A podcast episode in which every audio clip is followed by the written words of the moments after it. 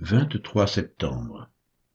Genèse chapitre 11, verset 27 à chapitre 12, verset 20. Job 15, Matthieu chapitre 7, verset 7 à 29. Genèse 11, 27 à 32. Voici la postérité de Térak.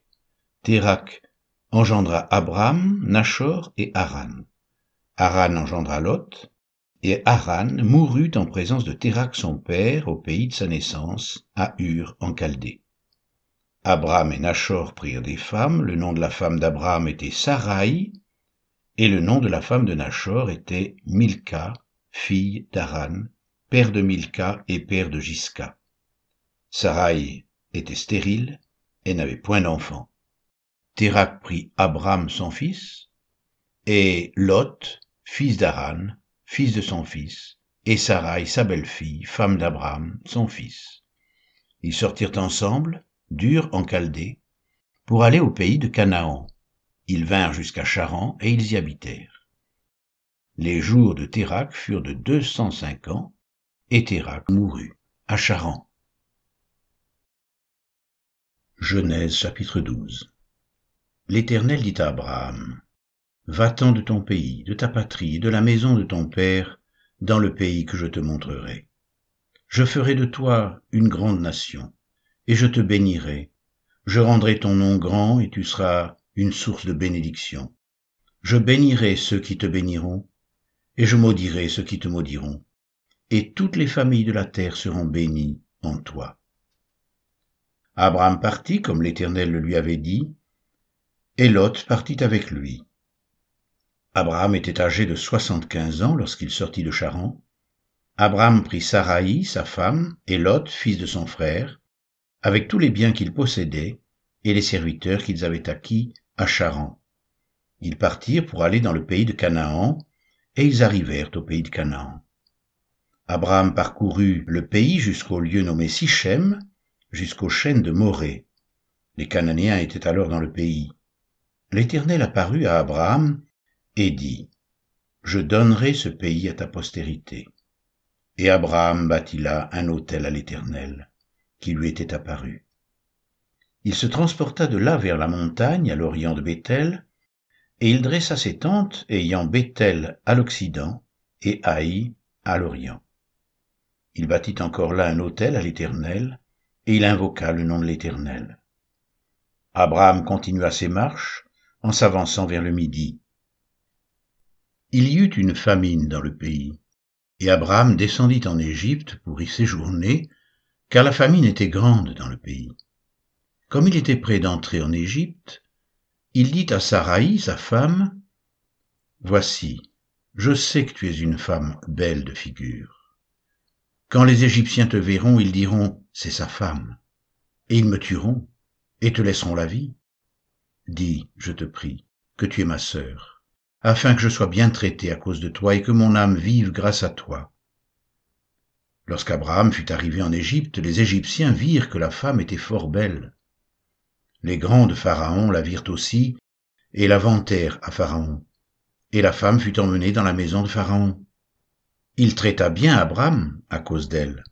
Et Abraham reçut des brebis, des bœufs, des ânes, des serviteurs et des servantes, des ânesses et des chameaux, mais l'Éternel frappa de grandes plaies Pharaon et sa maison au sujet de Sarai, femme d'Abraham.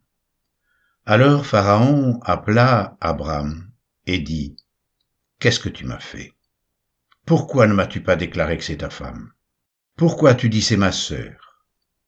Aussi l'ai-je prise pour ma femme. Maintenant voici ta femme, prends-la et va-t'en. Et Pharaon donna ordre à ses gens de le renvoyer, lui et sa femme, avec tout ce qui lui appartenait. Job 15 Eliphaz de Théman prit la parole et dit Le sage répond-il par un vain savoir? Se gonfle-t-il la poitrine du vent d'Orient? Est-ce par d'inutiles propos qu'il se défend? Est-ce par des discours qui ne servent à rien? Toi, tu détruis même la crainte de Dieu. Tu supprimes tout mouvement de piété devant Dieu. Ton iniquité dirige ta bouche, et tu prends le langage des hommes rusés. Ce n'est pas moi, c'est ta bouche qui te condamne. Ce sont tes lèvres qui déposent contre toi. Es-tu né le premier des hommes? As-tu été enfanté avant les collines? As-tu reçu les confidences de Dieu? As-tu dérobé la sagesse à ton profit? Que sais-tu que nous ne sachions pas? Quelle connaissance as-tu que nous n'ayons pas? Il y a parmi nous des cheveux blancs, des vieillards plus riches de jours que ton père. Tiens-tu pour peu de choses les consolations de Dieu et les paroles qui doucement se font entendre à toi? Où ton cœur t'entraîne-t-il Et que signifie ce roulement de tes yeux?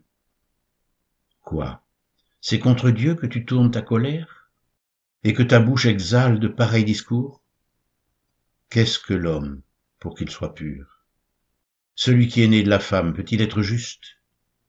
Si Dieu n'a pas confiance en ses saints, si les cieux ne sont pas purs devant lui, combien moins l'être abominable et pervers, l'homme qui boit l'iniquité comme de l'eau. Je vais te parler, écoute-moi. Je raconterai ce que j'ai vu, ce que les sages ont fait connaître, ce qu'ils ont révélé, l'ayant appris de leur père. À eux seuls appartenait le pays, et parmi eux, nul étranger n'était encore venu. Le méchant passe dans l'angoisse tous les jours de sa vie, toutes les années qui sont le partage de l'impie, la voix de la terreur retentit à ses oreilles. Au sein de la paix, le dévastateur va fondre sur lui. Il n'espère pas échapper aux ténèbres. Il voit l'épée qu'il menace. Il court çà et là pour chercher du pain. Il sait que le jour des ténèbres l'attend. La détresse et l'angoisse l'épouvantent. Elle l'assaille comme un roi prêt à combattre. Car il a levé la main contre Dieu. Il a bravé le Tout-Puissant. Il a eu l'audace de courir à lui sous le dos épais de ses boucliers. Il avait le visage couvert de graisse, les flancs chargés d'embonpoint, et il habite des villes détruites, des maisons abandonnées, sur le point de tomber en ruine. Il ne s'enrichira plus, sa fortune ne se relèvera pas, sa prospérité ne s'étendra plus sur la terre. Il ne pourra se dérober aux ténèbres, la flamme consumera ses rejetons, et Dieu le fera périr par le souffle de sa bouche. S'il a confiance dans le mal, il se trompe, car le mal sera sa récompense. Elle arrivera avant le terme de ses jours, et son rameau ne verdira plus. Il sera comme une vigne dépouillée de ses fruits encore verts, comme un olivier dont on a fait tomber les fleurs. La maison de l'impie deviendra stérile, et le feu dévorera la tente de l'homme corrompu. Il conçoit le mal et il enfante le mal, il mûrit dans son sein des fruits qui le trompent. Matthieu 7, versets 7 à 29 Demandez et l'on vous donnera. Cherchez et vous trouverez. Frappez et l'on vous ouvrira. Car quiconque demande reçoit, celui qui cherche trouve, et l'on ouvre à celui qui frappe. Lequel de vous donnera une pierre à son fils, s'il lui demande du pain? Ou s'il demande un poisson, lui donnera-t-il un serpent? Si donc méchant comme vous l'êtes, vous savez donner de bonnes choses à vos enfants, à combien plus forte raison votre Père qui dans les cieux donnera-t-il de bonnes choses à ceux qui les lui demandent?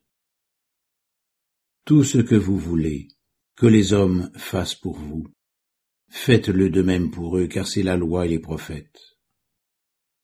Entrez par la porte étroite, car large est la porte, spacieux le chemin qui mène à la perdition, et il y en a beaucoup qui entrent par là. Mais étroite est la porte, resserré le chemin qui mène à la vie, et il y en a peu qui les trouvent. Gardez-vous des faux prophètes. Ils viennent à vous en vêtements de brebis, mais au-dedans ce sont des loups ravisseurs. Vous les reconnaîtrez à leurs fruits.